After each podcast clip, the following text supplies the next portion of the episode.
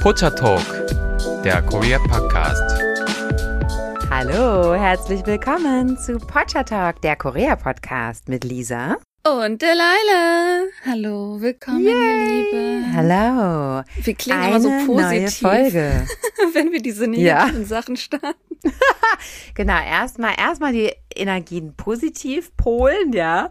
Und äh, dann kommt es gleich der Runterbringer, denn es ist eine neue Folge True Crime, ja. Eure oder eine eurer, doch, äh, Lieblingskategorien hier bei Porcher Talk. Ja, genau. Wir kriegen immer die Anfragen, mehr True Crime, mehr True Crime. Wir wollen auch ganz viel True Crime machen. Wir haben auch Dutzende Fälle, über die wir reden können. Nur irgendwie haben wir das Gefühl, dass wir natürlich auch andere Sachen euch näher bringen wollen. Und dann kommt es leider zu, dass wir True Crime nur ab und zu machen. Wir arbeiten dran, euch noch mehr Fälle vorzustellen. Keine Sorge. Genau, immer alles gemischt bei uns, ja. ja, wie immer fangen wir damit an, wo wir uns denn befinden, damit ihr so eine kleine Idee davon bekommt, wie das in Korea aussieht alles. Wir befinden uns einerseits in Jeollanam-do, also die südliche Jeolla-Provinz, auch bekannt als Jeonnam. Und bei Jeollanam-do handelt es sich um eine Bevölkerungsdichte von ungefähr 1,9 Millionen Menschen auf einer Fläche von 12.247 Quadratkilometern. Also ist schon eine relativ große Provinz in Korea, die jetzt nicht unbedingt so groß besiedelt ist tatsächlich. Und wer sich das so ein bisschen vorstellen will, wer sich Südkorea anguckt, das ist wirklich am absolut südwestlichen Spitze von Südkorea. Alles, was da drunter noch liegt, ist Jeju, aber ansonsten sind wir direkt ganz am Süden von Korea. Hm. Ich weiß nicht, warum, aber das hat doch irgendwas dort mit der Farbe lila zu tun. Spoiler mich mit lila. Geht's irgendwie um Lavendelblumen oder sowas? Nee, es geht tatsächlich darum, dass die Farbe lila irgendwie da ja eine Symbolfarbe der Region ist und auch viele historische Gebäude irgendwie immer so lila Akzente haben. Und wenn man was Lilanes trägt dort, dann kommt man auch zu ähm, einigen kulturellen Einrichtungen kostenfrei rein. Oh, das stimmt wirklich. Das gefällt ja. mir. Aber als jemand, der Lila ganz besonders mag, muss ich das mal ausprobieren, wenn ich dahin fahre. Ja, ich war nämlich in Frankfurt bei diesem K-Pop-Festival, K-Pop Flex. Und da gab es auch viele so touristische Stände, ja, die so verschiedene Regionen halt von Korea beworben haben. Wahrscheinlich damit nicht alle immer nur nach Seoul fliegen. ja, sollen jetzt auch mal ein paar andere Regionen irgendwie ähm, stärkeren Tourismus bekommen. Und tatsächlich war auch ähm, diese Region dabei. Und da hat er mir das erklärt, der Herr oh. am Stand. Das ist ja interessant. Cholanamdo macht auf jeden Fall sehr, sehr viel Werbung, was Kultur angeht. Es ist so ein kleines Zentrum. Wer vielleicht unsere History-Folge hört, unsere allererste History-Folge. Also mhm. Ist da, wo damals Baekje war. Und Baekje ist ja auch ein bisschen stolz auf ihre Vergangenheit. Und die arbeiten schon kulturell sehr daran, einfach ihre Vergangenheit aufzubewahren und der Leuten noch davon zu erzählen, was sie alles zu bieten haben. Ist schon relativ interessant, wenn man die Region besucht. Ja, müssen wir auch mal machen. Dann dazu sind wir auch in Gwangju und zwar der Stadt Gwangju, von der ihr auch schon mal in unserem Podcast ab und zu mal gehört habt.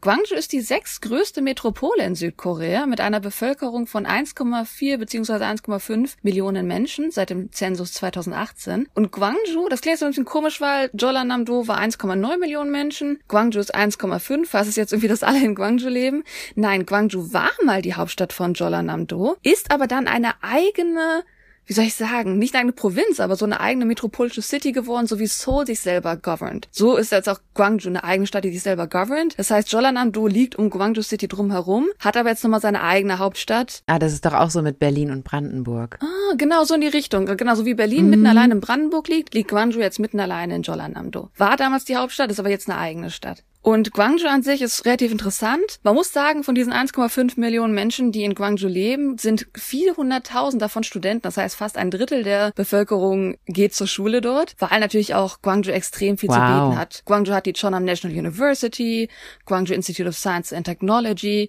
Gwangju Education University. Das sind erstmal nur die öffentlichen Universitäten. Dann hat Gwangju noch, ich glaube, sechs private Universitäten. Also Gwangju hat unheimlich viel an Bildung zu bieten. Wie ich schon vorher erwähnt hatte, Gwangju im Endeffekt war ja mal die Hauptstadt von Jeollanam-do, heißt, es liegt da, wo damals Baekje war. Und Gwangju existiert schon, seitdem Baekje existiert, 57 vor Christus. Also eine unheimlich alte Stadt mit extrem viel Geschichte, zurückgehend bis auf die Anfänge von Korea. Und das sieht man so ein bisschen auch an den Sachen, die er vor Ort findet. Anders natürlich alte Tempel, aber auch zum Beispiel das Asia Culture Center, das also auch kurz auch als ACC bekannt ist, wo ihr dann so ein bisschen von der Kultur rumherum Asien erfahren könnt und Gwangju erfahren könnt. Ein paar von euch werden wahrscheinlich auch von Gwangju wissen wegen der Folge zum Gwangju-Aufstand. 1980 fand dort leider eine sehr tragische Geschichte Koreas statt.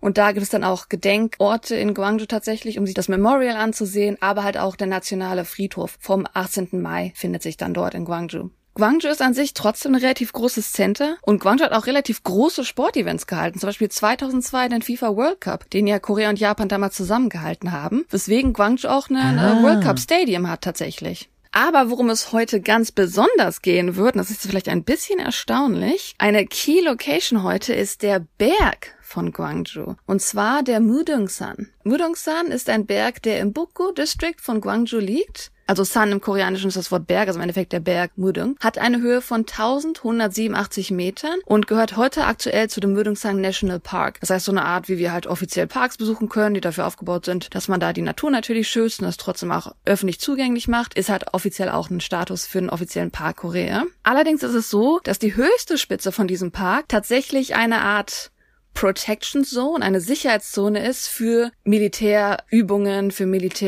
Militärgerätschaften. Deswegen können offizielle Leute, die gerne Bergsteigen gehen, die motiviert sind, sich das mal anzusehen, können offiziell nur auf den zweithöchsten Punkt, der 1100 Meter hoch ist. Aber von da aus kann man anscheinend sogar, weil wir uns ja ganz im Süden von Korea befinden, von dort aus kann man sich sogar, wenn man gutes Wetter hat, nach Jeju Island gucken und den Hallasan sehen. Oh, das ist aber schön. Hm, also, dass man so weit gucken kann, ist schon relativ interessant. Ähm, was ich auch sehr interessant fand, weil wir gerade von Gwangju und Jolla eh nochmal auf Bergjet zurückgekommen sind. Tatsächlich, dieser Berg hieß damals sowas wie Grabberg, also wirklich ein Grab, wo man Leute drin beerdigt, oder der Schamanenberg. Und erst als Buddhismus in Korea eingeführt wurde, hat man ihn zu Mudongsan umbenannt. Es gibt Leute, die Schamanismus machen in Korea, aber es wird trotzdem aufgrund des Buddhismus nicht ganz so positiv gesehen. Also ist man so ein bisschen weggegangen von diesen schamanischen Bezeichnungen. Unsere Geschichte findet in Gwangju statt. Die Geschichte beginnt am 20. April 1977. Und so war es, dass an diesem Tag, also ein Gu-Büro ist im Endeffekt nichts anderes wie, in einer Stadt gibt es verschiedene Gus. Das heißt, in Seoul gibt es ja zum Beispiel auch Mapo-Gu und dieses Gu ist sowas wie der District. Das heißt, in Gwangju, in der City, gibt es auch verschiedene Distrikte, die dann unter einem gewissen Büro sind und dieses Büro kümmert sich dann um alle öffentlichen Angelegenheiten, also im Endeffekt die Stadtverwaltung. So, und es geht um diese Stadtverwaltung jetzt von einem Bezirk, der sich um den Mudungsanberg kümmert und von dieser Stadtverwaltung gab es sieben Mitarbeiter, die rausgegangen sind zum Mudungsan, die sind in ein Restaurant gegangen, unten am Berg und haben dort zu Mittag gegessen. Ja, bis jetzt ist mir das noch alles zu fröhlich. Da, da kommt doch jetzt gleich der. Okay, ja. Bitte fahre fort. Während sie zu Mittag aßen zusammen, sagte der Vorgesetzte der Gruppe, dass ihr alle schön stark essen sollt, denn wir werden nach dem Mittagessen natürlich den Berg besteigen, also sollt ihr natürlich alle möglichst stark sein, gut gefüttert, damit ihr auch gut da hochkommt. Warte mal, in der Mittagspause. Genau, in der Mittagspause waren sie unten am Berg und die müssen nach der Mittagspause hoch auf den Berg klettern. Okay, alles klar, ja. Und äh, die Tragödie dieser Geschichte ist jetzt, dass von diesen sieben Mitarbeitern, die jetzt zusammen Mittag gegessen haben, es für vier Personen ihre letzte Mahlzeit werden würde. Denn vier dieser Mitarbeiter würden heute sterben. Okay. Nach diesem Essen gingen also diese sieben Bezirkarbeiter, GU-Arbeiter, Büroangestellte klettern auf den Berg hoch und hatten dabei in ihren Händen Hämmer, so Schlaghämmer tatsächlich, so richtiger Hämmer, mit denen sie auf den Berg hochgeklettert sind. Und ich will nur mal sagen, das sind Büroangestellte, die jetzt auf einen Berg hochklettern, mit Hämmern in der Hand. Na, das können ja Hobby-Bergsteiger sein. Ja, also so richtiges Bergsteigen, wo man sich so richtig da so reinhackt in so einen. Nee, das ist jetzt keine Hacke, das ist ein Hammer. Also, nur wie du dir so einen Hammer vorstellst, so, so hohl vorne, Ach so, vorne, Entschuldigung. vorne. Ich dachte jetzt so Bergsteiger-Equipment. Nee, genau, die gehen mit Hammern da hoch. Okay. Ja. Ja, mir würde kein guter Grund einfallen, warum, ja.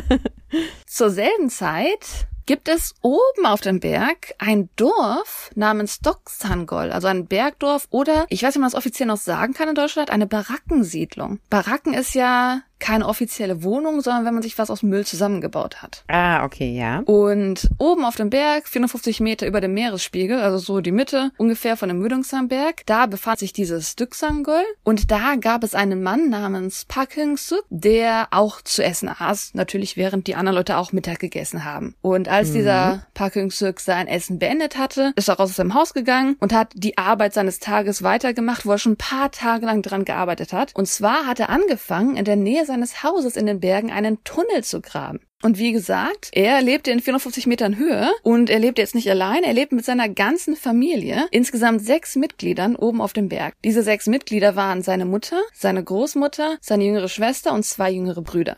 Warum erzählen wir diese ganzen Sachen? Wir werden ein bisschen kurz noch zurückgehen in die Vergangenheit, denn wir werden kurz davon erzählen, wer ist dieser Park Hyung-suk? Warum erwähne ich gerade überhaupt seinen Namen? Mm. Park Hyung-suk wurde 1954 als zweiter Sohn einer leider relativ armen Familie in Japili in Jeollanam-do geboren. Somit war er am 20. April 1977 23 Jahre alt. Interessanterweise, er hatte einen anderen Kindheitsnamen und ich kann euch nicht sagen, warum der Name anders ist, aber das ist offiziell bekannt, dass er einen anderen Kindheitsnamen hat hatte. Er heißt aber Park mhm. Hyung-suk. Und es gibt mehrere Theorien dazu, warum er nur mit einer Mutter zusammen gewohnt hatte. Die Wahrheit war aber die, dass jetzt die Mutter nicht irgendwie eine Single Mom war oder so. Das sage ich jetzt leider, weil natürlich das in Korea halt schlecht gesehen ist, wenn es eine Single Mom wäre, also eine alleinerziehende Mutter. Es war tatsächlich eher ein bisschen tragischer. Die Eltern waren es nicht besonders reich. Sie haben einen relativ schäbigen Laden am Straßenrand betrieben und leider ist relativ früh sein Vater aufgrund von Krebs gestorben und kurz darauf ist sein älterer Bruder wegen mhm. schweren Unfalls gestorben. Das heißt, es blieb dann nur noch die Mutter und seine dreijährigen Geschwister übrig. Das hat natürlich die ganze Familie natürlich extrem ah. stark getroffen, erschüttert. Zu der Zeit war Park tatsächlich noch relativ jung. Er war eigentlich noch ein Kind zu der Zeit, wo sein Vater und sein älterer Bruder gestorben sind. Und trotz dass, dass er noch ein sehr, sehr junges Kind war, hat er sich extrem gut um seine alleinerziehende Mutter und den Rest seiner Geschwister gekümmert. So zumindest, was Augenzeugen berichten, was ähm, andere Leute erzählen. Mhm. Und obwohl er leider in relativ schlechten Zuständen, wie soll ich sagen, leben musste, hat er einen unheimlich erstaunlichen, möchte ich sagen, Schulewerdegang gezeigt. Also er hat gezeigt in der Grundschule, Grundschule schon, dass er eine außergewöhnliche Klugheit besitzt, dass er extrem viel ehrgeizig war, dass er gerne gelernt hat, trotz der Armut, in der er gelebt hat, trotz der, dass seine Familie ihn kaum unterstützen konnte, weil er ja auch keinen Vater mehr hatte. Und ähm, die Armut hat allerdings schon die Familie stark getroffen, was dazu geführt hat, dass die Mutter mit seinem jüngsten Bruder in den Tempel gegangen ist, um dort den Lebensunterhalt zu verdienen, währenddessen auch seine jüngere Schwester angeblich als Dienstmädchen in einem anderen Haus gearbeitet hat. Also die ganze Familie mhm. war daran, eigentlich am Arbeiten, aus der Armut rauszukommen und konnte deswegen sich eigentlich nicht so gut auf Bildung fokussieren, was man eigentlich natürlich auch ein besserer Weg wäre, raus aus der Armut. Es ist alles ein bisschen so der Teufelskreis, in den der Familie drinnen gesteckt hat. Und so mhm. war es so, dass trotzdem er unheimlich gut war, er war sogar einer der Besten seiner Stufe. Das ist ja in Korea öffentlich, dass man die Zahlen hat, wie gut ist jemand. Mhm. Und er war ja tatsächlich ah, ja, einer der Besten in seiner Stufe und während der Mittelschule wahrscheinlich der erste Schüler gewesen, was diese Liste angeht, konnte sich aber aufgrund der Armut die Schulgebühren nicht leisten. Das heißt, sein letzter offizieller Abschluss war die Grundschule. Ach.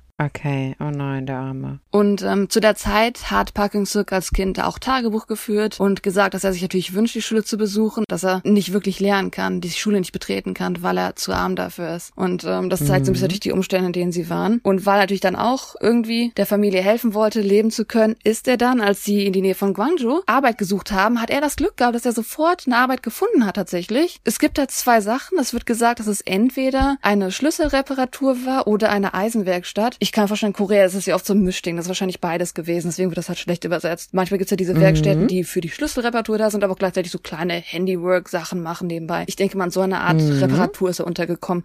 Also er hat sofort im Alter von einem Mittelschüler, in Korea wäre das siebte bis neunte Klasse, muss man sich einfach auch mal vielleicht vor die Augen führen. Also noch ein richtig junges ja. Kind eigentlich. Und ähm, hat aber trotzdem seine Leidenschaft für das Lernen nicht aufgegeben, hat Tag und Nacht, wenn er nicht gearbeitet hat, gelernt, gelernt, gelernt und hat es deswegen geschafft, also ist halt nicht in die Schule gegangen, aber es gibt öffentliche oder es gibt standardisierte Tests, wie wir das beim Abitur in Deutschland haben, ja, wo man dann zeigt, ja. dass man die Bildung nachholen kann. Und er Ach. hat sowohl für die Middle School als für die High School diesen Graduation Test bestanden, weil Aha, er so viel gelernt hat. Also er war wirklich tatsächlich ein gebildetes Kind eigentlich. Er war begeistert vom Lernen okay. und er hat daran geglaubt, dass halt ja die Bildung ein Weg raus aus der Armut ist. Und er wollte sogar tatsächlich Jura studieren und Richter werden, weil er ein bisschen so gehofft hat, dass er dadurch einerseits durch A Familienvermögen aufbauen kann dass er Erfolg haben kann, dass er seiner Familie helfen kann, dass er selber eine erfolgreiche Familie gründen kann, dass er heiraten kann, dass er keine schwere Zeiten mehr vor sich haben muss. Mhm, Wahnsinn. Und dass natürlich dann andererseits vielleicht auch der nationalen Gerechtigkeit zugute arbeiten kann, indem er anderen Menschen hilft, die leider auch in der Armut leben, in der er auch groß geworden ist, die er selber auch leider mhm. erlebt hat. Denn das hatten wir in unserer Schulfolge erwähnt. Bildung kostet Unmengen an Geld in Korea. Deswegen, dass so ein bisschen so ein Gate ist für viele Menschen, wo man nicht weiterkommen kann, auch wenn man vielleicht die Fähigkeiten hat, wenn man brillant genug ist, weiterzukommen. Stimmt. Was anderes, was ein bisschen interessant zu ihm ist, wir haben jetzt davon gesprochen, dass er ein sehr kluger Junge war. Er war aber auch sehr muskulös für die 70er. Wenn man an sich auch in den Westen drüber nachdenkt, Mhm. Bodybuilding ist erst viel später populär geworden. Also ich sag mal, Bodybuilding, würde ich sagen, hat angefangen Ja. vielleicht in den 90ern. Auch in den 80ern war Bodybuilding noch nicht so ein Ding. Das heißt, Leute, Ja. die viele Muskeln hatten, die hatten jetzt aber dennoch nicht so viele Muskeln, wie wir das jetzt bei uns bei den Bodybuildern gewohnt sind. Also wer halt so ein Ja, bisschen Muckis ja. hatte, der stand schon ein bisschen heraus. Und er war auf jeden Fall für sein noch relativ junges Alter relativ außergewöhnlich damit, wie viel Muskeln er hatte. Und Aha. eins seiner bekanntesten Bilder, das man online finden kann, ist, wo er seine Muskeln flext, wo er da vor dem Mudongsan in Gwangju steht. Und Aha. deswegen hat er auch so einen, er hat einen Spitznamen, der sich bis heute rumgetragen hat in Korea. Möchtest du einen Guess machen, was der Spitzname sein könnte? Nach einer Person benannt. Tatsächlich ja. Arnold Schwarzenegger. Arnold, ist der nicht später? Wir sind jetzt in den 70ern, ne? Ach so, stimmt. Also äh, natürlich gab es schon Arnold Schwarzenegger in den 70ern, aber ich glaube, der hat tatsächlich erst seine ersten Filme in den 80ern gedreht. Nee, ach, wer war denn da noch muskulös früher? Ja, also jemand anderes fällt mir nicht ein. Ja, zu der Hulk, Zeit muskulös waren, du bist auf dem richtigen Pferd, das war natürlich eher so Comic- oder Märchenfiguren. Mhm. Sein Spitzname war Müdungsan Tarzan. Ach so, okay. Ach ja, war Tarzan muskulös? Tarzan verbinde ich immer so mit Spargel. Tarzan. Naja, egal, okay, auf jeden Fall. War das ein Spitzname? Ja, er wurde Tarzan genannt, weil er so ein, also ich muss gestehen, bei Tarzan denke ich eher an Dschungel. Er wurde Tarzan genannt, weil er so ein Meister des Bergsteigens war, dass er natürlich in der Natur relativ gut Ah. agieren konnte, sich gut bewegen konnte. Und dass er so ein bisschen so wie ein Leopard der Berge umhergereist ist und natürlich durch seine Muskulosität auch so eine, ja, so eine menschliche physikalische Stärke ausgezeigt hat. Deswegen wurde er der Tarzan von Mudongsan genannt. Hm. Ja, und warum eigentlich spielt das hier jetzt gerade alles um Mudongsan? Warum spielt es um diesen Berg? Wie ja schon erwähnt, er hat Arbeit in Gwangju gefunden, die größte Stadt in Jeollanam-do. Und er kam nach Gwangju mit seiner Familie im Alter eines Mittelschülers, siebte bis neunte Klasse. Totale Armut. Die hatten natürlich kein Geld. Das ist jetzt die größte Stadt. Das ist so ein bisschen wie wenn man kämpft, in so eine Wohnung zu kriegen. Wo findet man Platz zum Leben? Wo kann man leben, wenn man kein Geld hat, keine Hilfe hat für eine Unterbringung und der Job jetzt auch nicht vielleicht der bestbezahlendste Job ist? Er konnte sich ja nicht einmal die Studiengebühren leisten. Also wie sollte er sich überhaupt Ja. ein Haus in der Innenstadt von Gwangju irgendwo leisten? Und so hatten sie eigentlich keine Wahl, als in die Berge zu gehen. Mhm. Doksangol von Müdungsan ist tatsächlich so, ich weiß halt nicht, wie populär es in Deutschland noch ist, aber Barackensiedlungen sind ja wirklich Siedlungen, die sich Leute zusammengebaut haben, weil man aus dem bisschen, was man hat, aus dem bisschen Material, die man finden kann, sich eine Bude bauen will, weil man irgendwie leben will. Und er war natürlich nicht einer der einzigen. Insgesamt in Doksangol gab es 20 Familien, die sich in dem Berg im Endeffekt so einen Slum gebaut haben. Sie haben sich Hütten gebaut Mhm. und haben dort zusammen im Endeffekt eine kleine Siedlung aufgebaut, wo die Ärmsten der Ärmsten in Gwangju leben. Mhm. Ja, sowas ist in Deutschland tatsächlich illegal. Also wenn du dir irgend so eine Hütte da zusammen äh, würdest, dann hätte die Polizei das Recht, das irgendwie abzureißen. Deshalb gibt's sowas ja bei uns nicht, ne? Das ist tatsächlich in sehr vielen Ländern illegal. Wir sind natürlich erst noch in Ja. den 70ern, aber das ist in Mhm. Korea leider auch keine andere Story. Auf jeden Mhm. Fall hat sich da dieses Dorf gebildet und dann haben sie gesagt, okay, wir gehen auch dahin und haben sich dort auch beschlossen, ein Haus zu bauen. Und natürlich, man kann jetzt nicht so eine riesen Baracke bauen. Das war ein Haus, das war drei Meter breit, drei Meter hoch. Also das ist in Koreanisch ist so ein Pyong. Die haben so eine eigene Zählversion, also drei Meter mal drei Meter, so ein Pyong ungefähr. Mhm. Das Haus bestand literally aus einem Raum, der auch eine Küche noch dabei hatte, also in dem Raum dann theoretisch. Das heißt, wenn die sechs Leute da saßen, wie gesagt, er war seine Mutter, seine Großmutter und seine drei jungen Geschwister. Mit ihm sind sechs Leute in einem drei mal drei Zimmer auf den Bergen, weil man Wahnsinn. sich vor Armut nichts anderes leisten kann, die Hütte mit den eigenen Händen gebaut. Und so haben sie einfach ihr Leben dann in Doksangol begonnen, weil sie sich vor Armut einfach, das war die einzige Option, die sie finden konnten. Und wie gesagt, währenddessen sie in diesem Haus gewohnt haben, wir sind jetzt noch, natürlich noch vor 1977, das ist vielleicht mit der Zeit ein bisschen verwirrend. Also in der Mittelreife, also siebte bis neunte Klasse, haben sie diese Hütte gebaut, haben dort gelebt, haben dort einige Jahre tatsächlich gelebt, weil währenddessen arbeiten sie auch in Gwangju. Und wir sind aber jetzt in 1977, wo er 23 Jahre alt ist. Also wir sind jetzt schon einige Jahre, wo in dieser Hütte gewohnt wurde. Mhm. Und so kommen wir zurück zu diesem Tag in 1977, wo er 23 ist und wo wir sieben Männer haben, die mit Hämmern den Berg hochklettern. Und wer genau sind diese Leute? Ich habe es ein bisschen erwähnt, dass die von so einem GU-Büro sind, dass die also so ein bisschen die Stadtverwaltung sind und Lisa hat es ein bisschen schon angesprochen. Sowas ist ja eigentlich nicht legal. Und zwar waren ah, diese Männer. Ich ahne fürchterliches. Ja.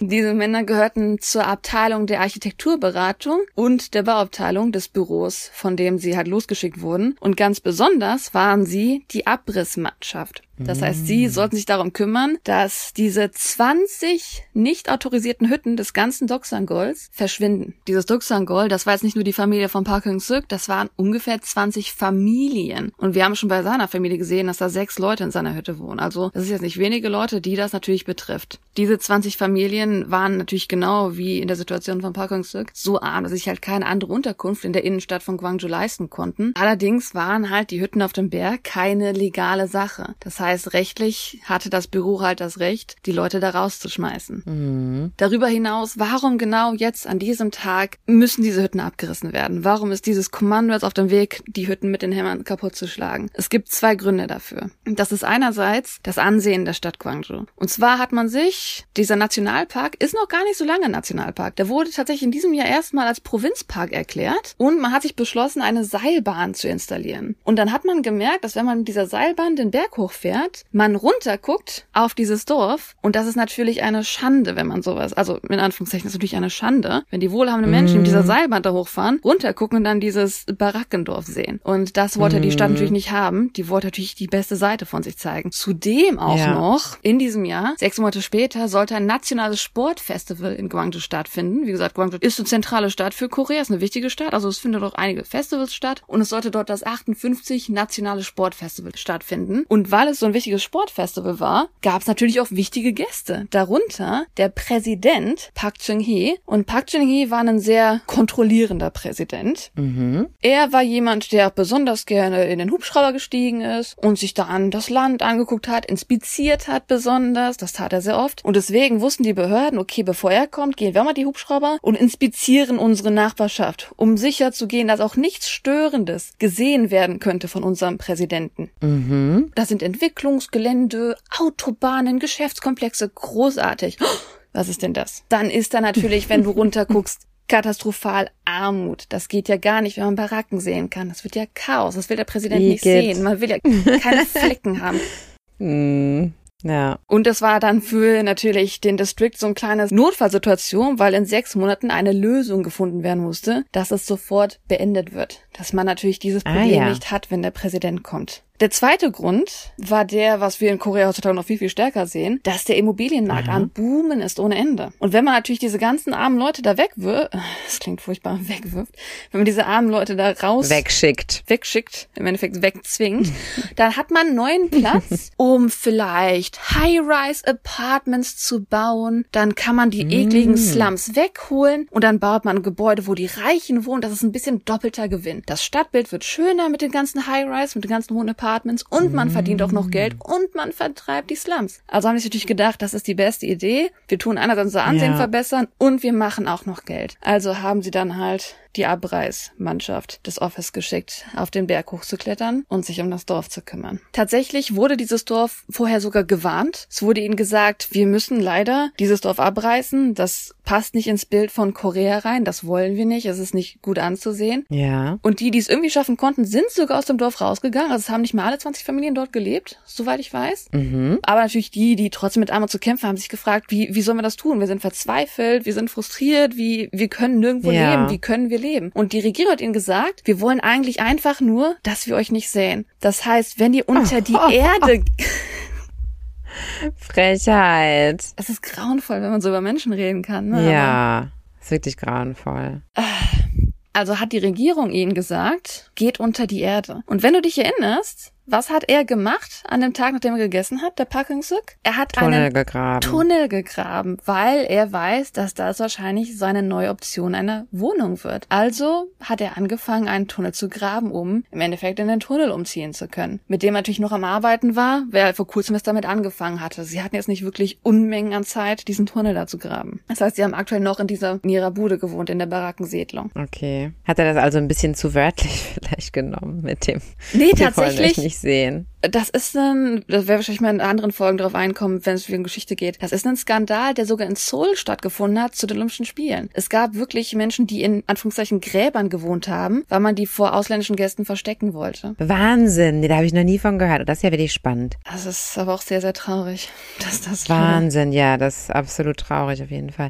Okay, bitte erzähl weiter. Jetzt wird's ja richtig spannend. Ja, wir kommen zum Vorfall. Ihnen wurde gesagt, ihr müsst die Barackensiedlung räumen, geht unter die Erde, wenn ihr es nicht anders könnt. Und so haben sie am 20. April 1977 die sieben Arbeiter hochgeschickt, weil die einfach die Buden jetzt abreißen sollten. Es wurde denen einfach befohlen von oben. Das waren jetzt auch mhm. nicht irgendwie Arbeiter, die sich toll gefühlt haben. Das sind jetzt nicht Beamte gewesen, die eingestellt sind, sondern das waren wirklich diese Abreißmannschaft. Mhm. Das waren jetzt auch schlecht verdienende Arbeiter im Endeffekt. Das waren keine Beamten, das waren einfach Menschen, denen gesagt wurde von oben, ihr macht das jetzt. Wenn ihr bezahlt werden wollt, dann mhm. geht ihr da den Berg hoch. Also ne, so ein Office schickt auch nicht natürlich Beamte Klar, den Berg hochklettern. Das sind Leute, die einfach ein bisschen Muckis haben, die den Hammer halten konnten. Die wurden hochgeschickt, um diese Barackensiedlung leer zu machen und einige Häuser abzureißen, damit man einfach den Platz räumen konnte. Gemein. Mhm. Das klingt ein bisschen blöd, das ist so die Ausrede des Office. Aber ich natürlich, ja, wir haben ja erwähnt, es ist ja ein bisschen illegal, eine Barackensiedlung zu haben. Es wurde ihnen ja gesagt, dass sie wahrscheinlich ausziehen müssen. Und insgesamt die Familien, die natürlich dann gesagt haben, wir schaffen das nicht, wir schaffen das nicht, sind in der Bude geblieben bis zum letzten Tag und haben dadurch ein bisschen geschafft, diese Zerstörung ihrer Häuser hinauszuzögern. Und der 20. April war so ein bisschen die mhm. Deadline von dem Office her, ohne Vorwarnung. Also dem wurde es auch nicht gesagt bis 20. April, sondern es war einfach, wir haben es das Officer gesagt, wir haben keine Geduld mehr, geht da jetzt hoch und macht die Buden ah, kaputt. Okay. Und so wurde natürlich die Familie von Park Park Hung-suk selber und die anderen Anwohner überrascht davon, dass diese Einheit gekommen ist. Aber es war ihnen auch so ein bisschen klar, dass sie jetzt ihre offiziellen Aufgaben durchführen. Und auch wenn natürlich die Leute jetzt verzweifelt waren, war das, die haben dieses Verständnis gehabt, die müssen halt, ne, das sind auch nur Leute, die müssen jetzt machen, was denen von oben befohlen wurde. Also bringt es jetzt auch mhm. nichts, wenn wir jetzt dagegen die kämpfen. Denen geht's eigentlich genauso schlimm wie uns. Und das ist auch mhm. relativ alles gut gelaufen, bis es wohl einen Streit gab, wo einer dieser Abrissmitglieder die Mutter von Park Hyung-suk geschubst hat und verflucht hat, weil sie sich ein bisschen angestellt hat. Bis zu diesem Zeitpunkt nach Zeugenaussagen wäre noch alles okay gewesen und er hat gesagt, er hat sympathisiert, er hat versucht, seine Familie zu beruhigen. Und während noch alles friedlich ablief, war es auch so, dass natürlich den Leuten ein bisschen Zeit gelassen wurde, dass dann auch friedlich ein bisschen Sachen aus dem Haus raustransportiert wurden, um ein bisschen Gegenstände zu sichern. Also sie sind jetzt nicht hingegangen, haben so auf die Häuser aufgeschlagen, sondern natürlich die wollten erstmal natürlich ihre Leibhabe, was sie an sich hatten, ein bisschen retten. Dann ist es allerdings eskaliert, als es auf einmal hieß von diesem Abrisskommando, von dieser Abrissmannschaft, verbrenne es! Und die Leute nur so, Moment mal, verbrennen?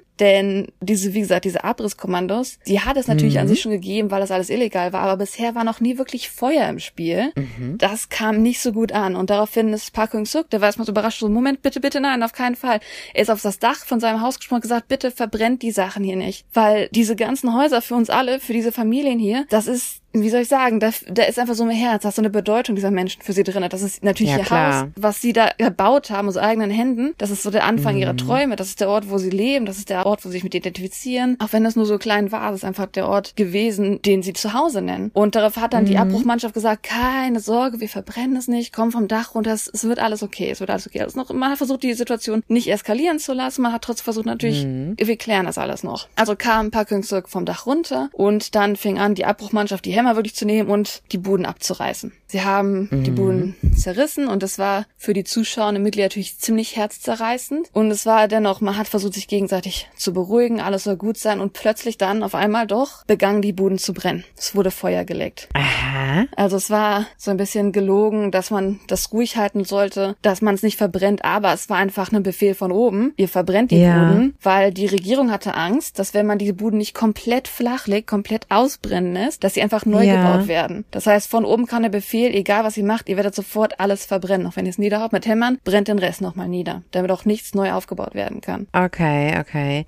Ja, okay. Ja, verstehe. Damit nichts neu aufgebaut werden kann und wahrscheinlich wussten sie auch nicht, wohin mit dem Material. Als dann das Feuer rauskam, hieß es von Augenzeugen, dass Park Mutter auf einmal zum brennenden Haus gerannt ist und geschrien hat, mein Geld, mein Geld. Denn anscheinend war es so, dass sie nicht die Möglichkeit hatten, alles aus dem Haus rauszuholen und unter dem dem Aha. Dach der Hütte hatte sie 300.000 Won in Bar aufbewahrt, weil sie ist ja auch im Arbeiten gewesen, im Tempel und natürlich alles, was sie Mhm. hat, gespart, gespart, gespart, um sich irgendwann mal eine Wohnung auch wirklich leisten zu können in Guangzhou. Und 300.000 Mhm. Won klingt jetzt nicht nach viel. 300.000 Won ist umgerechnet heutzutage 250 Euro oder sowas. Ich habe dieses Mal tatsächlich einen offiziellen Inflation-Rechner, also Inflationsrechner gefunden. Von 1977 bis heute beträgt die Inflation 804,17 Prozent. Ja. Das heißt, dass 300.000 Won 1977 heute 2.712.519 Won wert sind. Das entspricht also einer Kaufkraft von 2.030 Euro. Mm. Man kann sich damit schon mal eine Wohnung vielleicht für einen Monat oder zwei in Korea leisten. Also es war auf jeden Fall der Anfang für die Familie, dass sie sich ein Leben hätten aufbauen können. Ja, ja klar, auf jeden Fall. Dafür war es ja, wie gesagt, auch gedacht. Man hat sich gehofft, dass man sich ein Zimmer in der Stadt leisten kann. Und natürlich die Abbruchmannschaft hat dann natürlich versucht, die Mutter zurückzuhalten, um sie von einem Feuer zu beschützen, was natürlich gefährlich ist, wenn sie in dieses Feuer rennt. Aber anscheinend ist sie entweder aufgrund dieses Rangelns oder aufgrund der Panik in Unmacht gefallen. Mhm. In diesem Prozess ist die Hütte niedergebrannt, dass auch wirklich nichts mehr übrig geblieben ist. Und natürlich litt die Familie, aber sie hat es bis dahin sogar immer noch ertragen. Sie hat bis dahin gesagt, okay, wir verstehen, was hier gerade passiert. Wir können nichts daran ändern, was hier passiert. Und auch wenn seine Wahnsinn. jüngere Schwester schon am Weinen und Schreien war, weil sie natürlich noch viel, viel jünger war als er, hat er trotzdem versucht, seine Schwester zu beruhigen, dass alles okay ist. Und hat einfach versucht zu erklären, diese Mitglieder, die jetzt der Abbruchmannschaft sind, das wurde ihnen auch nur von oben befohlen. Das sind gewöhnliche Leute wie wir. Es ist unvermeidlich. Die müssen auch irgendwie über die Runden kommen. Wir können daran nichts ändern, dass es denen genauso geht wie uns. Also hat man immer noch bis dahin sogar Verständnis Lange gehabt. Verständnis gehabt, ja. Genau. Nachdem er das erlebt hat, hat er darum gehofft, okay, unsere Wut ist jetzt weggebrannt. Ich meine, wir arbeiten daran, dass wir jetzt in einem Tunnel leben können. Es gibt weiter da drüben noch ein ganz, ganz altes Paar, das nicht so wirklich die eigene Kraft hat mehr. Bitte brennen Sie zumindest nicht das Haus von denen nieder, hat er denen gesagt. Bitte, da ist ein älteres Ehepaar, kümmert sich darum, dass mit dem Haus, dass es zumindest irgendwie okay ist, dass die da eine Lösung für sie finden. Und dann haben die natürlich erstmal gesagt, ne, wir wollen nicht deeskalieren lassen, ist alles okay. Nach einer Weile jedoch trat dann am Himmel über dem Teil Rauch auf, wo dieses Haus dieses älteren Ehepaares sein soll. Mhm. Als er diesen Rauch gesehen hat, ist Parkinson in Richtung des Rauches gerannt und hatte gesehen, dass die Hütte, in der dieses ältere, anscheinend sogar kranke Paar gelebt hat, am Brennen war.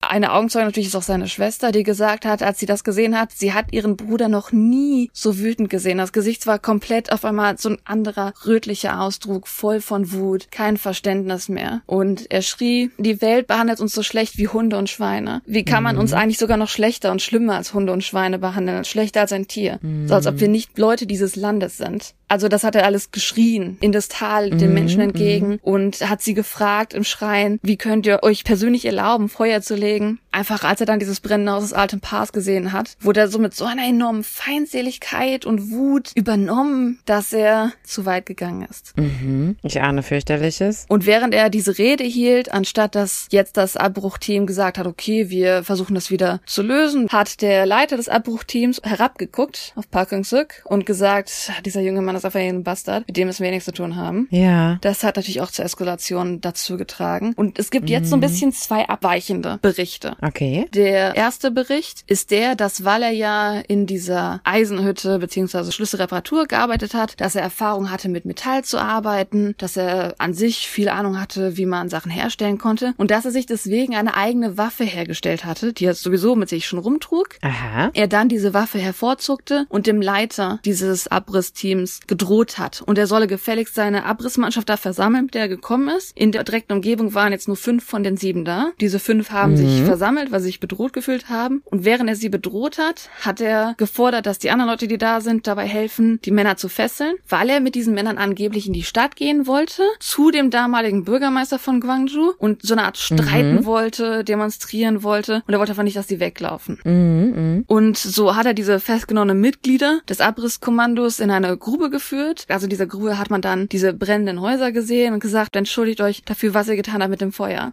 Wie sie reagiert haben, ist nicht bekannt. Es ist bekannt, dass er sie angegriffen hat. Und das ist die eine Version. Die andere Version ist tatsächlich leider nicht so anders. Das Einzige, was sich unterscheidet, ist die Waffe. Das heißt, in der ersten Version hat er eine eigengebaute Waffe gehabt. In der zweiten Version hat er einen der Hammer genommen, die das Was? Abrissteam hatte. Also so einen richtigen Schlaghammer im Endeffekt. Das war eine Schlaghammer, die eine Hütte kaputt hauen konnten. Die Situation ist also im Endeffekt dieselbe, dass er sie fesseln wollte, mhm. dass er sie vor dem Bürgermeister von Guangzhou vorführen wollte, dass er streiken wollte, was getan wurde, dass man Feuer benutzt hat und hat wieder darum gefordert, mhm. dass die Männer sich gefälligst dafür entschuldigen, was sie getan haben, was sie den Menschen angetan haben und weil einfach anscheinend nicht die Antwort kam, die er erwartet hatte, war er in so einem Zustand der Wut, dass er außer Kontrolle sprang und dann halt mit diesem Hammer, den er in dieser zweiten Version hat, draufgeschlagen hat auf die Männer. Mhm. Also der Unterschied ist einfach nur die Waffe. In der ersten ist es eine Waffe, die er gebaut okay. hat, in der zweiten ist es der Schlaghammer. Mhm, so mhm. kommen wir zu den Folgen, was ich ja ein bisschen schon erwähnt hatte. Dieser Schlag, den er ausgeführt hat, mehrere Schläge wahrscheinlich, ja. hat insgesamt fünf Menschen getroffen, fünf Menschen wurden vorgeführt. Tatsächlich auf dem Berg direkt starben der Leiter des Abrissteams, Oh Jung-wan, und ein Mitarbeiter, der für die Sprengstoffklasse verantwortlich war, Lee Gun-tae.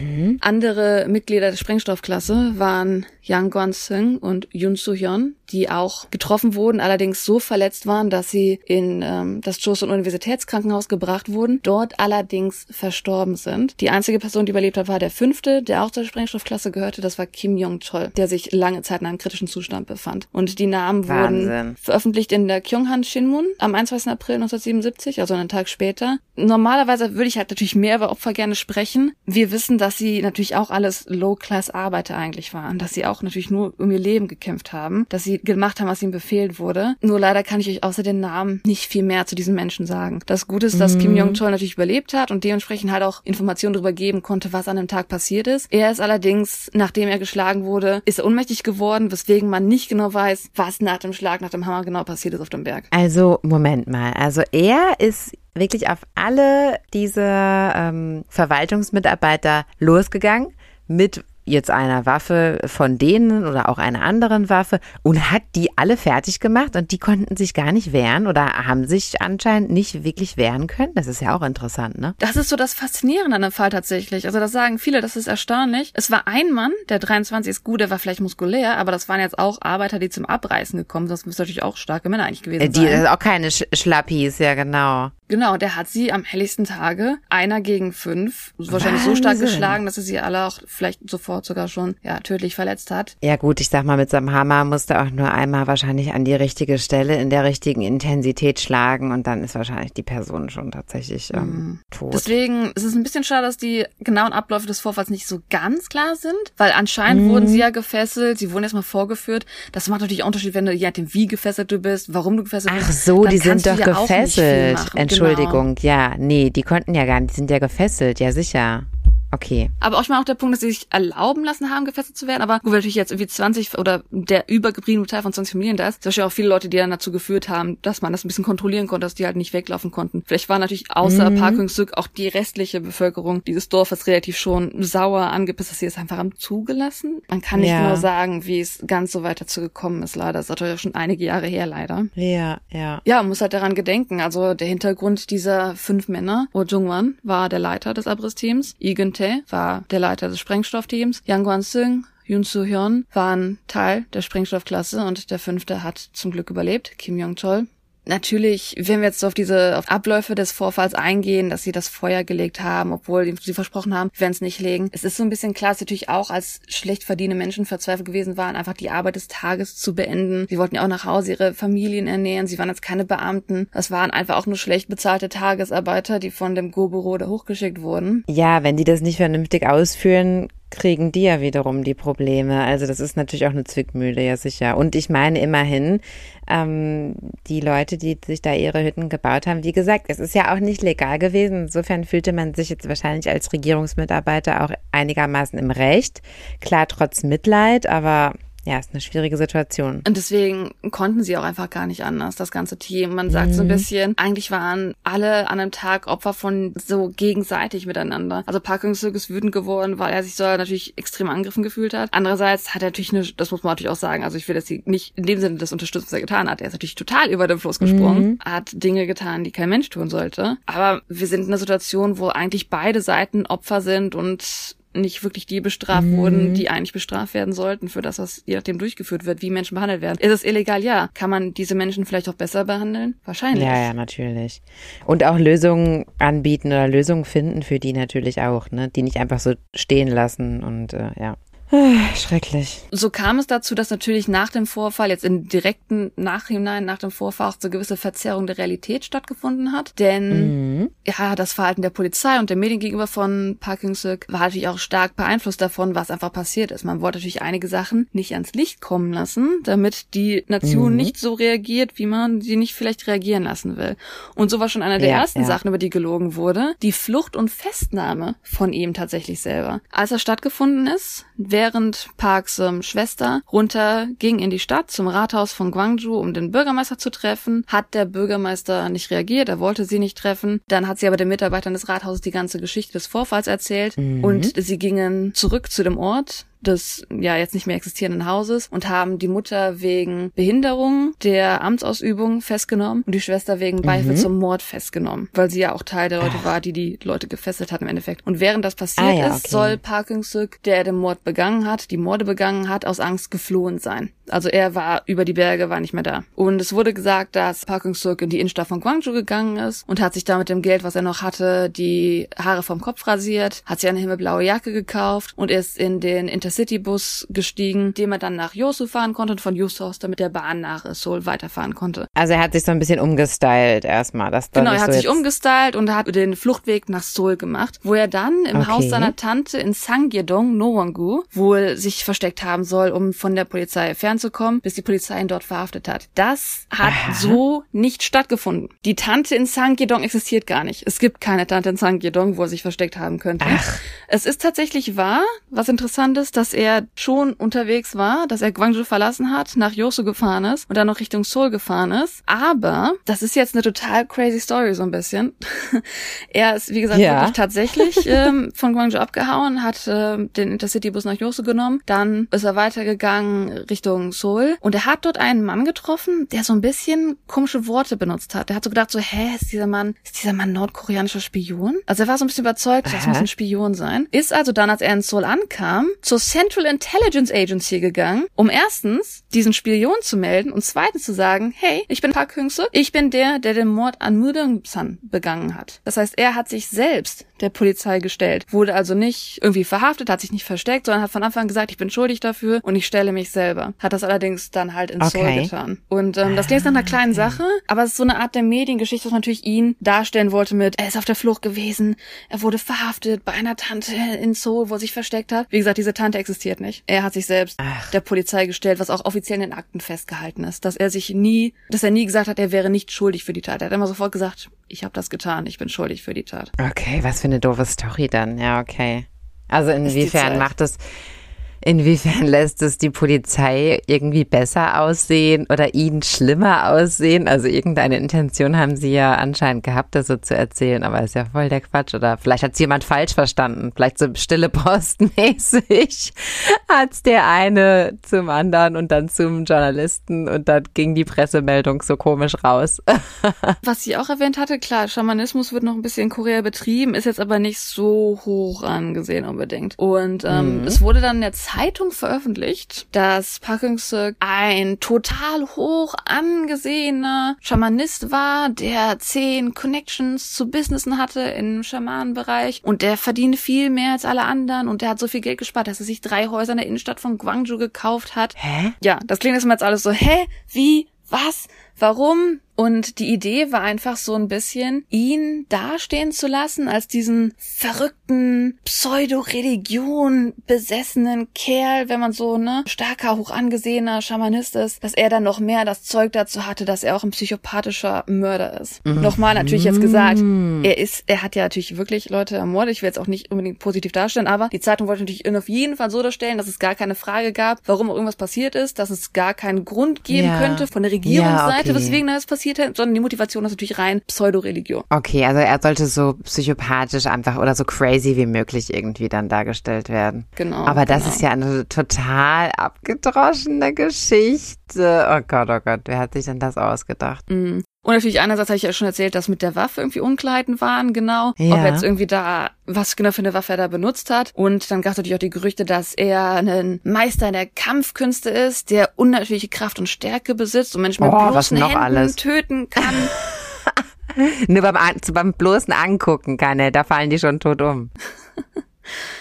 Und deswegen wurde ich auch in den Nachrichten berichtet. Also deswegen ist diese zwei Story-Ding. Ich denke, das ist heutzutage anerkannt, dass er einen Hammer hatte. Aber in den Medien wurde erstmal Ja. berichtet, dass er eine Waffe zur Handhabung hatte, die natürlich in der Gesellschaft gar nicht angesehen werden würde, womit die Gesellschaft absolut unzufrieden sein würde. Also natürlich nochmal, um das alles so ein bisschen klarzustellen Stimmt. was für ein Mensch er ist. Was besonders wichtig für die Regierung war, war, dass auf gar keinen Fall Gründe in der Nachricht stehen könnten, weswegen vielleicht die Regierung schlechte Sachen gemacht hat. Denn auf gar keinen Fall, das Wort Feuer durfte nicht in einem Artikel fallen. Es durfte auf gar keinen Fall erwähnt werden, Okay. dass Feuer benutzt wurde. Okay. Wie gesagt, diese Abrisssituation gab es halt leider schon öfter in Korea, weil es leider Ja. einige Leute gibt, die arm sind, die nicht in der Stadt wohnen können, die sich eine eigene Barackensiedlung aufbauen, was natürlich alles nicht so legal ist und ähm, nicht so gut gesehen ist, leider. Gab es halt, wie gesagt, diese Abrisssituation öfter, nur wurde bis dahin noch nie Feuer benutzt. Hat irgendwie nicht diesen Angriff gehabt, dass jetzt auch noch die Menschlichkeit von den Menschen zerstört wurde. Ja, ja. Und an sich sehen wir dann an der Medienberichterstattung nur einerseits Flucht, der Schamanismus, die Waffe, Feuer. Es sollten möglichst viele Sachen kontrolliert werden zu der Zeit, was in der Nachrichten irgendwie fallen konnte, weil einfach diese ganzen verschiedenen Details existieren, weil diese ganzen verschiedenen Nachrichtenmöglichkeiten existieren, ist so dieser Verlauf halt so ein bisschen schwammig. Also es gibt einen klaren bisschen Verlauf, was natürlich in der Gerichtsführung später stand, was anerkannt wurde, was er getan hat, aber diese ganzen kleinen Details und was danach passiert ist, was nebenbei passiert ist, das ist alles so schwammig, weil die Berichterstattung so manipulativ war, so dargestellt war. Und sogar sein Spitzname, Tarzan von Mudungsan, ist anscheinend etwas, was sogar die Medien geschaffen haben, dass er anscheinend vorher gar nicht so genannt wurde. Ach, okay. Ja, die sind ja richtig kreativ da. Ja, es ist richtig kreativ, da dadurch nochmal so ein bisschen dieses, dieser Mann mit großer Macht, aber so ein Naturmensch, so ein wilder in Anführungszeichen. Ah. So sehen Mörder aus. Mhm, mhm. Klar. Warum das alles getan wurde, ist der, dass die Behörden Angst hatten, denn zu der Zeit fing es an, wir hatten ja Korea in den 60ern fing langsam an, in die Wirtschaft zu investieren, in den 70ern kam der Wandel, dass in den 80ern dann noch der Boom kam. Es fing also langsam an, dass Korea reicher wurde, aber dennoch sehr, sehr viele Menschen in Armut gelebt haben. Wir sind immer noch in dieser, in dieser Wandelsituation drinne. Und zum Beispiel in Seoul alleine, in diesem Zeitraum, 32 Prozent der Seoul-Bevölkerung wohnten in Slums, wie die Baracken von Park Seung-hyuk. Ach so, das war mir jetzt gar nicht bewusst. Okay, das ist ja, das ist ja ein Riesenanteil. Das sind Das ja mega viele Leute. Riesenanteil. Das sind mega viele Leute. Und die Behörden hatten Angst, die Regierung hatte Angst, dass wenn die Wahrheit über diesen Fall an die Öffentlichkeit gelingt, dass die Menschen merken, wow, die nehmen es nicht in unsere Wohnung weg, die benutzen Feuer, die akzeptieren uns nicht als Menschen, die sehen uns nicht als Menschen. Ah. Wenn das 32 Prozent der Bevölkerung, ich meine, gut in Seoul jetzt, aber das ist wahrscheinlich auch nicht viel weniger dann der Bevölkerung in ganz Korea, unter dieser Genau, Armut genau. leiden, wenn die auf einmal dann wütend werden und auf einmal Proteste starten, Unruhen stiften, das wollte die Regierung auf jeden Fall umgehen. Und das ist einer der Hauptgründe, Mhm. weswegen die Medien sehr stark kontrolliert haben, wie dieser Fall berichtet wurde. Ah, okay. Einer von drei Menschen lebt in so einer Hütte. Das ist irgendwie auch ein bisschen erschreckend, oder? Das ist wirklich erschreckend, ja, das muss ich auch sagen. Das war mir jetzt gar nicht so bewusst, dass es zu der Zeit noch so schlimm war. Dann kommen wir zu dem Urteil. Er hat sich ja selber gestellt. Er ist freiwillig zur Polizei gegangen. Er gab das Verbrechen zu. Er hat gesagt, Ja. ich bin schuldig. Selbst während des Prozesses hat er nie irgendwie versucht, mit seinen Argumenten zu sagen, ich habe nicht getan, was ihr mir sagt, was ich getan habe. Er hat nicht versucht, seine Sünden zu lindern, in Anführungszeichen, seine Verbrechen zu lindern. Er hat Okay. klar gesagt, das habe ich getan. Ja, ja. Aufgrund der Grausamkeit der Mordesmethode, weil im Endeffekt hat er die einfach brutal zusammengeschlagen mit dem Hammer. Ja, ja. Und aufgrund dessen und aufgrund weiterer Gründe, einerseits, dass hier klar gezeigt wurde, nicht wie in den Medien steht, sondern es wurde klar gezeigt, er ihm war geistig und körperlich ganz klar, was er tat, weil er erstmal unterwegs war, sich aber dann gestellt hat, ihm war ganz klar, auch noch in den direkten Zeitraum darauf hin, ihm war klar, was er getan hat. Mhm. Das heißt, er konnte jetzt auch nicht erklären, dass er irgendwie unwissend wäre. Und was interessant ist, dass er halt keine Vorplanung hatte. Also er bestätigte den Prozess, dass das durchgeführt ist, dass es grausam gewesen ist, was er getan hat, dass es aber auch kein richtiges Motiv für den Mord gab aus seinem früheren Leben, im Sinne, dass er aggressiv wäre, sondern einfach, dass er ja in dieser Situation so gehandelt hat, so grauenvoll gehandelt hat. Und dafür hat er die Ja. Todesstrafe bekommen. Wahnsinn, ja. Ich meine, klar, am Ende, er hat natürlich die Leute umgebracht. Klar, das kann man Er ja hat auch nicht vier ungeschehen Menschen machen. an einem Tag umgebracht. Ja, das ist natürlich schon heftig, klar.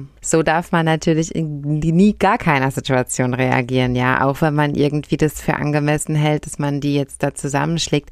Man weiß halt auch ja oft bei Morden nicht, das schützt natürlich nicht vor Strafe, aber man weiß ja oft beim Morden nicht, ist dem Mörder das überhaupt klar, dass er die Leute jetzt ermordet, ne? Das ist natürlich, ähm, ja, der ist halt, hat halt in Rage einfach mit diesem Hammer um sich geschlagen und war ihm bestimmt nicht bewusst, dass er die jetzt umbringt.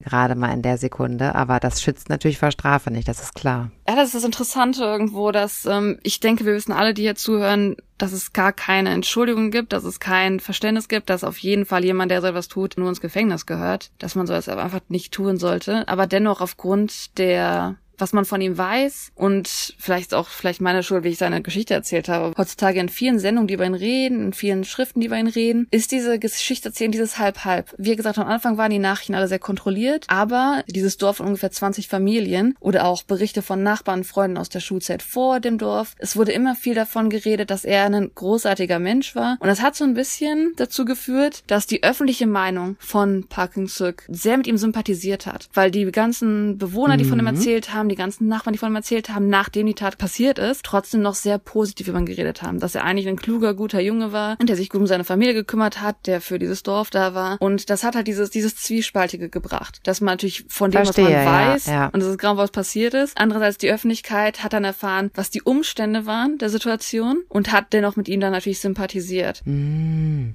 Beim Mord kannst du halt nie sagen, ach ja, nee, das war schon okay, dass die anderen haben das ja auch verdient. Na, das ist natürlich schrecklich. Das kann man halt nie sagen. Aber klar, wenn 30 Prozent der Bevölkerung auch so in seiner Situation, in seiner sozialen Situation äh, gewesen sind, dann kennen die ja diese Verzweiflung, die man sicherlich täglich spürt, wenn man einfach kurz vorm Existenzminimum steht. Ja, also wirklich kurz eigentlich vorm Verhungern wahrscheinlich steht oder so, ne? Mm, genau.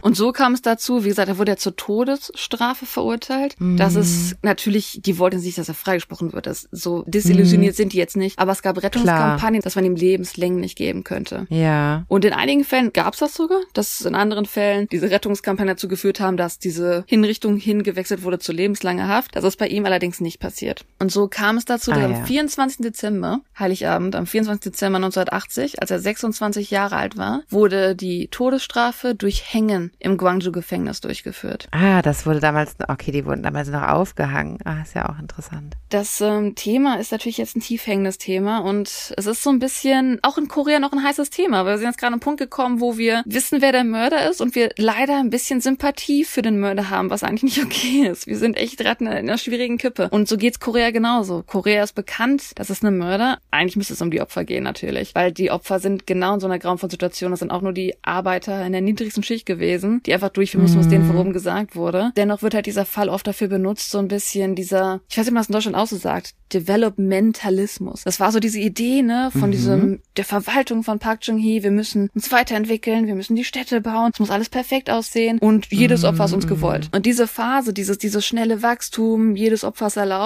das ist einfach ein mhm. Beispiel dafür, was dann passiert. Also dieses Beispiel ja, wird einfach ja. oft genannt, wenn man über die Probleme und die Sachen, die übersehen wurden, bedenkt. Ah, Definitiv, was er getan hat, ein absolutes Verbrechen ist, es nicht recht zu fertigen ja, ist. Und dennoch, heutzutage, wenn man sich Fernsehspecials ansieht, wird oft positiv über Hüngsuk geredet, wie ne, seine mhm. Lebensgeschichte war. Natürlich die älteren, die manipulativeren Medien haben damals negativ über ihn berichtet. Mhm, mh. Das kommt so ein Punkt, wo man manchmal sagen muss, ja, es gibt manchmal die Kritik bei diesen Shows, positiv und negativ, dass Sachen einfach hingenommen werden wie Fiktion, ohne dass ein Zeuge, ohne dass eine Quelle existiert. Das äh, muss man bei dem mhm, Fall von ihm einfach mhm. auch sagen, dass beides hingenommen wird, weil man irgendwie auf beiden Seiten die Sympathie hat. Mhm in diesen Shows, die heutzutage laufen, die vielleicht eher positiv über sein Leben reden, wird tatsächlich oft, werden Teile seines finalen Statements zitiert. Also seiner, seiner Schlusserklärung, möchte ich sagen, bevor er zum Hängen verurteilt wurde. Ja. Zum Beispiel, dass er gesagt hat, ich bereue meine vergangenen Tage zutiefst und bete für die Seelen derer, die wegen meines Zorns gestorben sind und bete für ihre Ruhe. Meine Sünden mm. verdienen den Tod dann spricht er die Menschen an, die nicht in Armut leben, die noch nie gesehen haben, wie Menschen sind, die in Armut leben. Und diesen Menschen mhm. möchte er dann auch seine Beschwerden so ein bisschen ausdrücken, um zu erklären, was ihn vielleicht dazu bewegt hat. So hat er gesagt, ich habe ein Haus gebaut, weil ich ärmer war als jemand, der in einem Schweinestall leben würde. Ist es so, mhm. dass Korea nur ein Land der Reichen und Wohlhabenden ist? Sind nur reiche und wohlhabende Menschen Bürger dieses Landes? Und sind alle, die, auch wenn sie ohne Sünde leben, aber unter Armut leiden, nicht Bürger Bürger dieses Landes.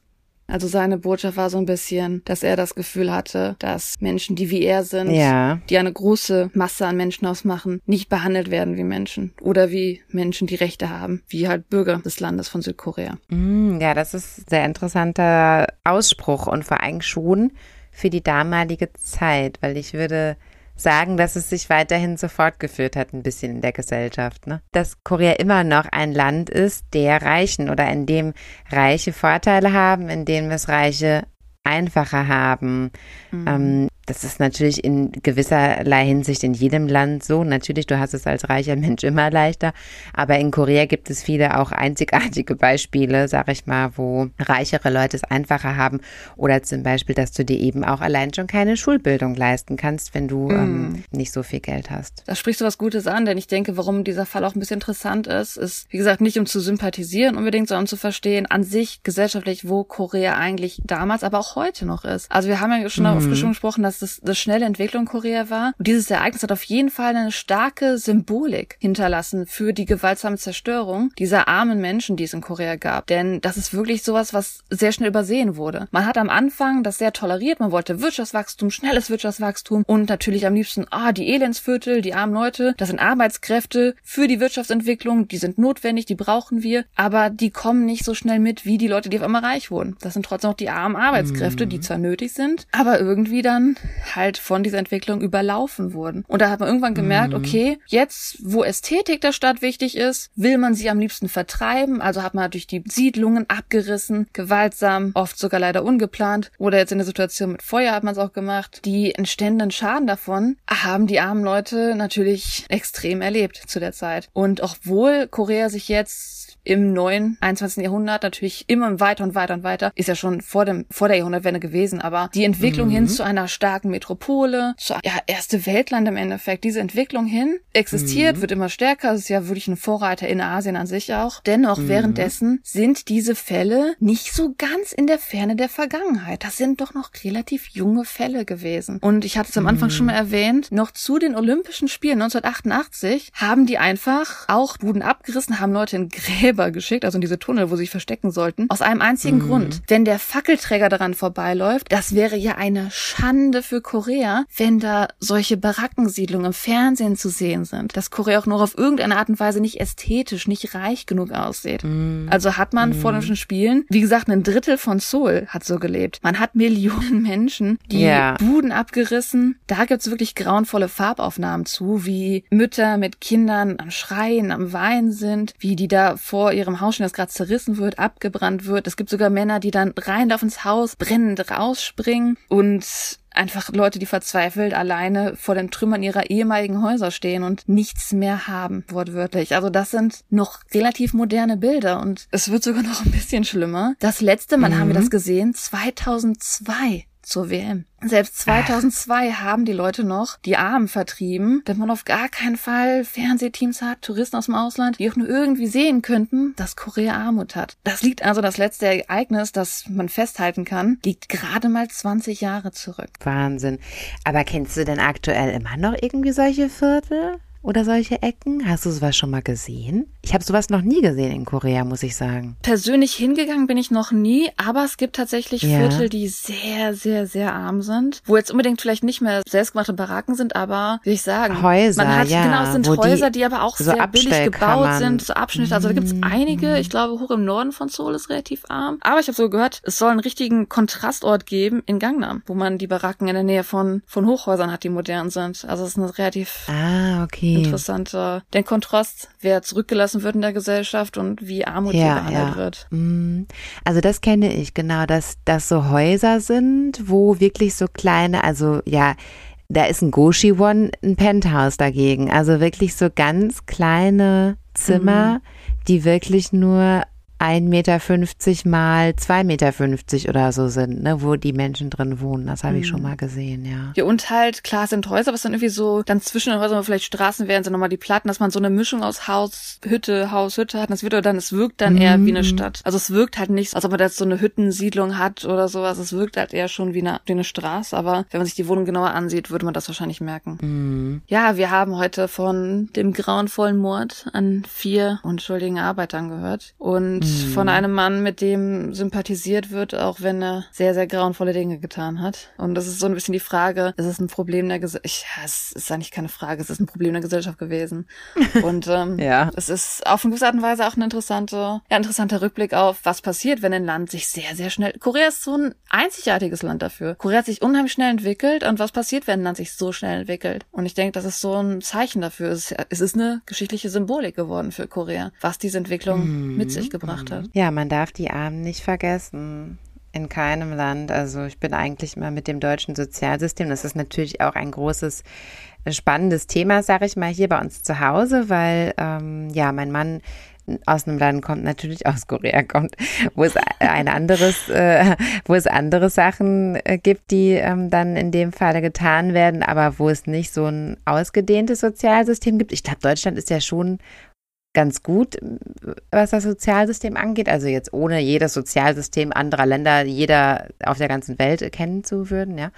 Aber ich denke schon, dass wir viele Angebote haben und dass es auch eigentlich ganz gut ist halt. Ne? Mm, auf jeden Fall. Korea ist ja so, gut, das ist vielleicht ein Thema für eine andere Folge. Korea hat immer noch sehr viel gerade mm. mit Altenarmut zu kämpfen, weil Korea zwar ein Rentensystem mm. eingeführt hat, aber viele der Alten zu alt waren, beziehungsweise nicht mehr jung genug, um genug einzuzahlen. Und deshalb gibt es sehr viele ja. alte Leute in Korea, die gar keine Rente kriegen, weil sie einfach zu spät, weil dieses System zu spät eingeführt wurde. Also gerade die Altenarmut ja. ist in Korea ein sehr großes Thema. Und viele Bewohner dieser heute noch bekannten Slums sind sehr, sehr alte Menschen. Ja, sind meistens alte Menschen, ganz genau.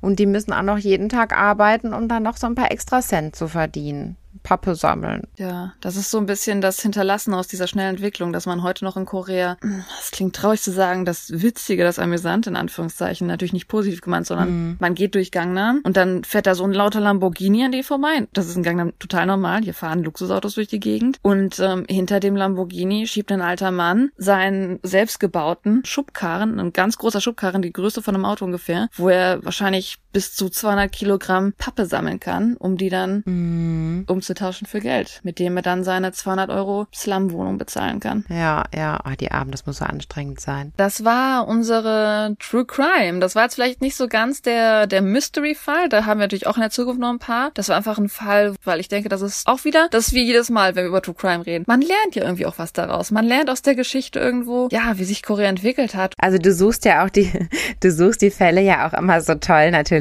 aus, dass sie ja auch uns ein bisschen was historisch erklären über Korea. Korea.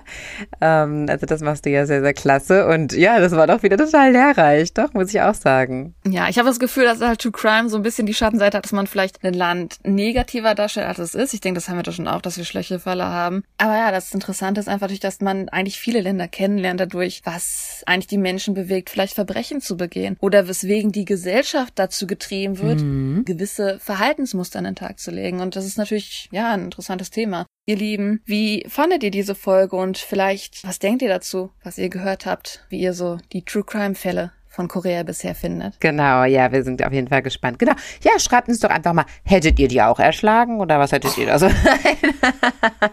Nein, natürlich nicht. Aber ähm, genau, also ja, wir würden gerne mal wieder Feedback von euch hören. Wie gefallen euch die True Crime Fälle? Findet ihr es auch so lehrreich wie wir oder genießen nur wir das? Und äh, ja, ansonsten freuen wir uns auch über allerlei Feedback, allerlei sonstige Themenvorschläge, gerne auch für fröhliche und äh, Funny-Themen. Und da könnt ihr uns bitte eine E-Mail schreiben an die Adresse potchatalk at gmail.com P-O-C-H-A-T-A-L-K at G-M-A-I-L.com Genau. Dann wünschen wir euch trotz dieser vielleicht eher depressiven, historischen Lektüre heute. Doch einen guten Tag, dass ihr ganz sicher durch die Straßen geht, dass euch nichts passiert und ihr ganz doll geliebt seid. Habt noch einen schönen Morgen, einen schönen Mittag, einen schönen Abend. Tschüss. Tschüssi. Annyeong.